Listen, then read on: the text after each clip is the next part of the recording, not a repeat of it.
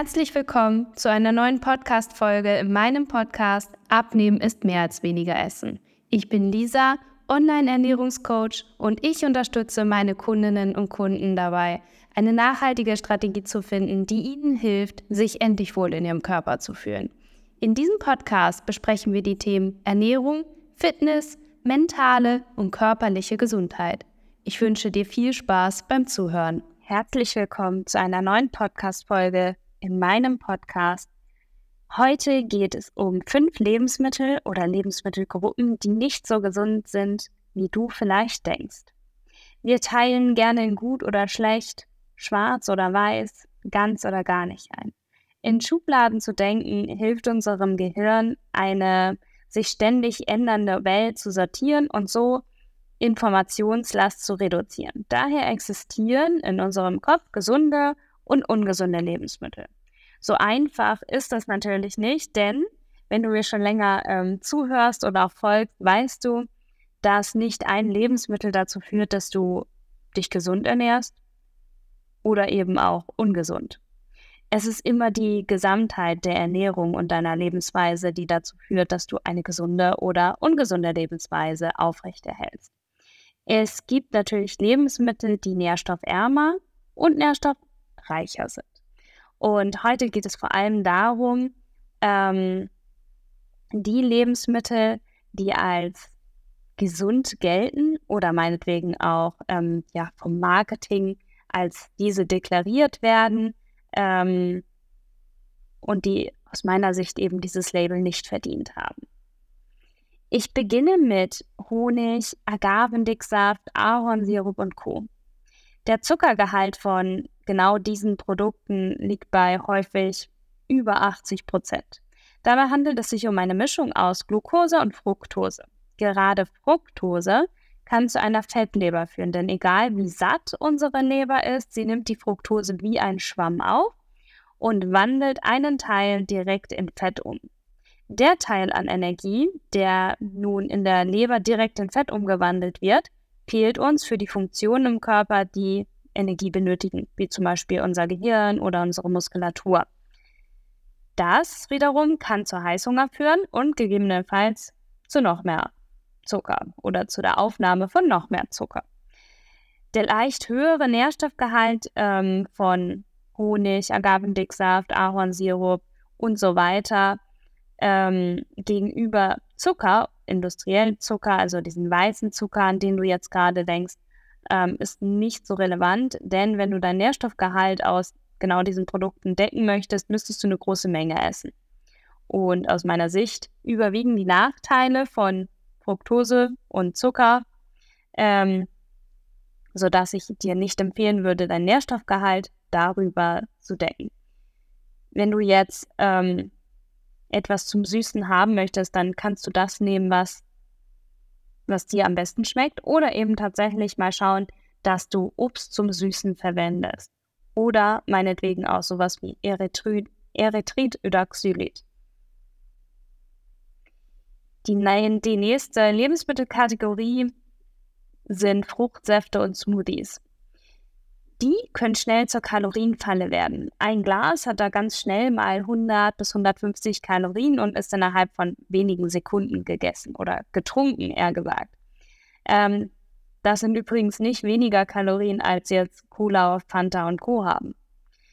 Außerdem kommen sie mit einem Zucker oder mit einem hohen Zuckergehalt. Denn Fruchtsäfte und Smoothies sind häufig auch nochmal mit Zucker zusätzlich angereichert. Außerdem haben sie einen sehr geringen Ballaststoffgehalt und Ballaststoffe sorgen eben dafür, dass dieser Zucker weniger schnell ins Blut gelangt und du weniger ähm, Blutzuckerschwankungen hast und eben auch länger satt bist und eben auch dazu oder dafür sorgen, dass weniger schnell Zucker in die Leber gelangt. Orangensaft hat zum Beispiel zwischen, je nach Hersteller, 9 bis 11 Gramm Zucker und das ist genauso viel wie eben Fanta. Ein Fruchtsaft kann aus Ernährungspsy ernährungspsychologischer Sicht niemals einen Apfel oder eine Orange ersetzen. Denn damit aus Früchten ein Saft werden kann, erfordert es vor allem eins, hohe Temperaturen. Und Vitamin C zum Beispiel ist nicht hitzestabil. Bei der Saftherstellung wird das Obst nämlich zerkleinert, gepresst und pasteurisiert und somit wirst du einfach weniger Nährstoffe zu dir nehmen, als dir lieb ist. Von daher würde ich dir empfehlen, lieber dein Obst zu essen. Macht übrigens auch satt, denn der ähm, ja, Sättigungsprozess beginnt im Prinzip schon mit dem Kauen. Und das fällt eben weg bei einem Glas Orangensaft oder bei einem Smoothie. Ähm, und auch diese zusätzlichen Kalorien, auch wenn das jetzt erstmal wenig erscheint, 100 bis 150 Kalorien, ähm, sind meistens allerdings Kalorien, die du zusätzlich zu dir nimmst, da sie dich eben nicht sättigen.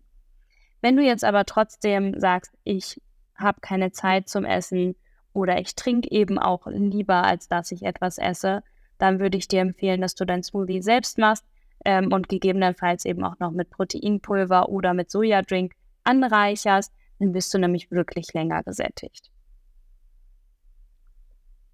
Die nächste Lebensmittelkategorie sind Granola, Müsli und Müsli-Riegel.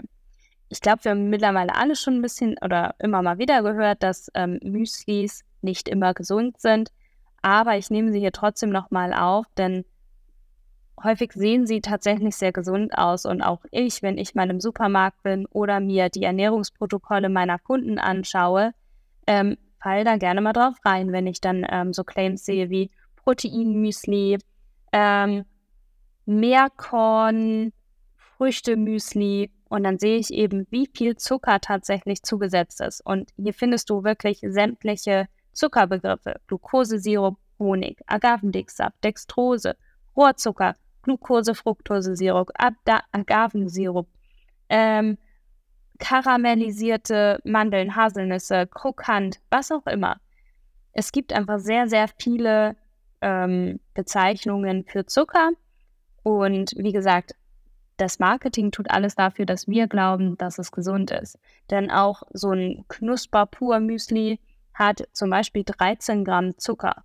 Ähm, jetzt habe ich dir eben gesagt, dass eine Fanta circa 9 Gramm Zucker hat. Also hier siehst du da auch nochmal den Unterschied. Oder auch sowas wie Vollkorn Haferflakes Classic.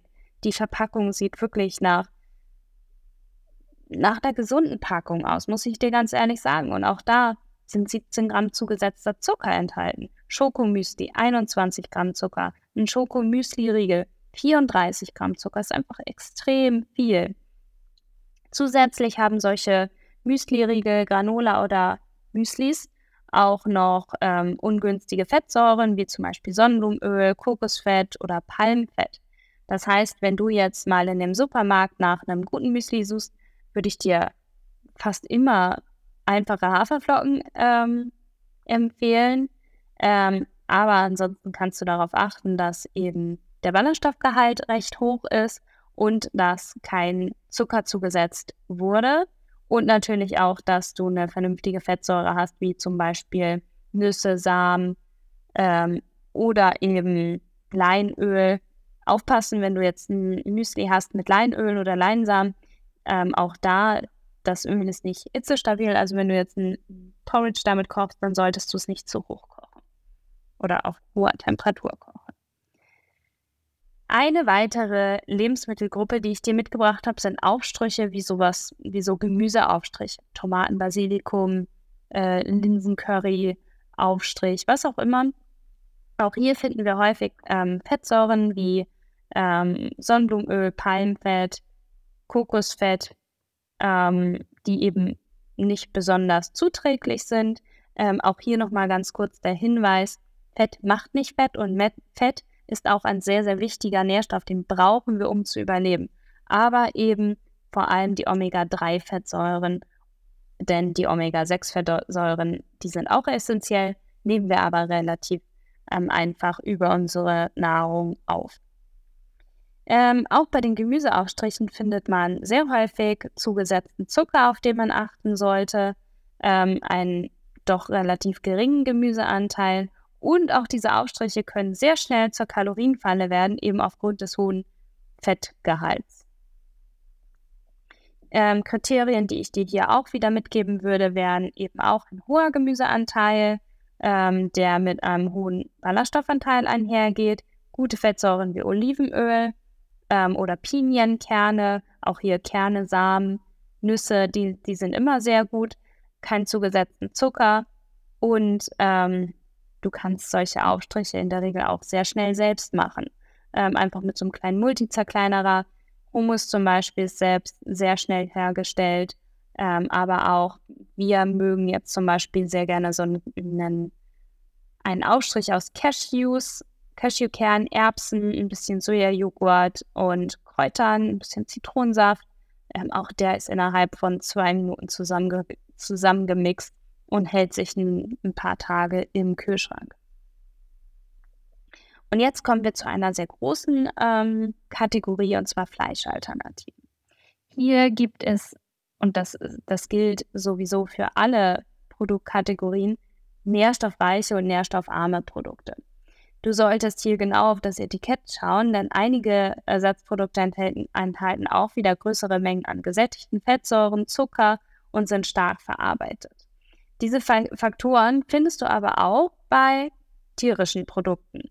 Also wenn du jetzt zum Beispiel Wurst mit veganer Wurst vergleichst, ähm, dann fällt mir zumindest immer wieder auf, dass sowohl das Ersatz Ersatzprodukt oder die Alternative gesättigte Fettsäuren und zugesetzten Zucker enthalten, genauso wie es eben auch die Fleischware enthält. Das gleiche gilt für vegane Nuggets oder eben Chicken Nuggets. Ähm, da fällt dir auch auf, dass sie genauso viel gesättigte Fettsäuren enthalten und auch zugesetzten Zucker, äh, genauso wie einfache Kohlenhydrate in der Panade. Da macht es keinen Unterschied, ob du jetzt die Fleischalternative nimmst oder tatsächlich das Fleischprodukt. Das heißt, was ich dir damit sagen möchte, ist, dass vegan oder vegetarisch nicht immer die bessere Alternative ist. Es gibt aber auch gleichzeitig natürlich Ersatzprodukte, die mit weniger Zusätzen auskommen, die fettarm sind, die keinen zugesetzten Zucker enthalten. Um bessere und weniger gute Ersatzprodukte voneinander abgrenzen zu können, kannst du auch hier wieder aus verschiedenen ernährungsphysiologischen Bewährungskriterien achten, wie zum Beispiel, wie hoch ist der Proteingehalt, wie hoch ist der Gehalt an gesättigten Fettsäuren, ähm, und vor allem solltest du natürlich auch hier wieder darauf achten, wie viel Zucker ist enthalten. Saccharose, Dextrose, Sirup, Traubenzucker, Fructose, Malzextrakt, Maltose und so weiter. Ähm, genau, und eine lange Zutatenliste geht aber nicht immer unbedingt mit einer schlechteren Qualität oder ähm, ja, also mit einer schlechteren Qualität oder einem Nährstoffverlust einher. Denn ein höherer Verarbeitungsgrad kann zum Beispiel in manchen Fällen zuträglich sein, wenn zum Beispiel Zusätze wie Vitamin B oder Calcium hinzugefügt worden sind. Denn das sind zum Beispiel Nährstoffe, die einer Fleischalternative häufig fehlen. Denn B12 zum Beispiel wird unseren Tieren, unserem Vieh ähm, auch nur über ein Nahrungsmittel oder Nahrungsergänzungsmittel gegeben und dadurch kriegen wir es oder können wir es eben auch aufnehmen. Ansonsten, ähm, genau, wollte ich das einfach nochmal hinzugefügt haben. Zusammenfassend möchte ich dir nun also mitgeben, dass du immer auf das Etikett gucken solltest, du darauf äh, schauen solltest, ist zugesetzter Zucker enthalten, sind ungünstige Fettsäuren enthalten, eine lange Zutatenliste ist nicht immer schlecht, wie hoch ist der Ballaststoffanteil? Bei Fleischersatzprodukten kannst du gerne nochmal den Proteingehalt checken. Und grundsätzlich gibt es kein gutes oder schlechtes Lebensmittel. Ja, es gibt Lebensmittel, die sind nährstoffarm und nährstoffreich. Ähm, aber du kannst deine Ernährungsweise aus einer guten Kombination gestalten, um eben auch langfristig Spaß an Ernährung zu haben, um dich nicht einzuschränken, um weiterhin deine Guilty Pleasures einbauen zu können. Und deshalb empfehle ich dir, deine Ernährung muss nicht zu 100% clean, zuckerfrei äh, und so weiter sein. Sie sollte lieber eine gute Kombination aus 80% nährstoffreichen und 20% nährstoffarmen Produkten ähm, gestaltet sein, damit du eben auch wirklich langfristig an dein Ziel kommst langfristig eine Ernährungsweise findest, die ja, die Spaß macht, die sich leicht anfühlt, die nicht mit Verzicht einhergeht. Das war meine Folge zu fünf Lebensmitteln, äh, die vielleicht nicht so gesund sind, wie sie vielleicht auf den ersten Blick scheinen. Ähm, ich hoffe, du konntest was für dich mitnehmen. Wenn du dir weitere Themen, andere Themen wünschst, dann bin ich sehr offen und dankbar für Feedback. Und ansonsten sende ich dir jetzt ganz liebe Grüße. Deine Lisa.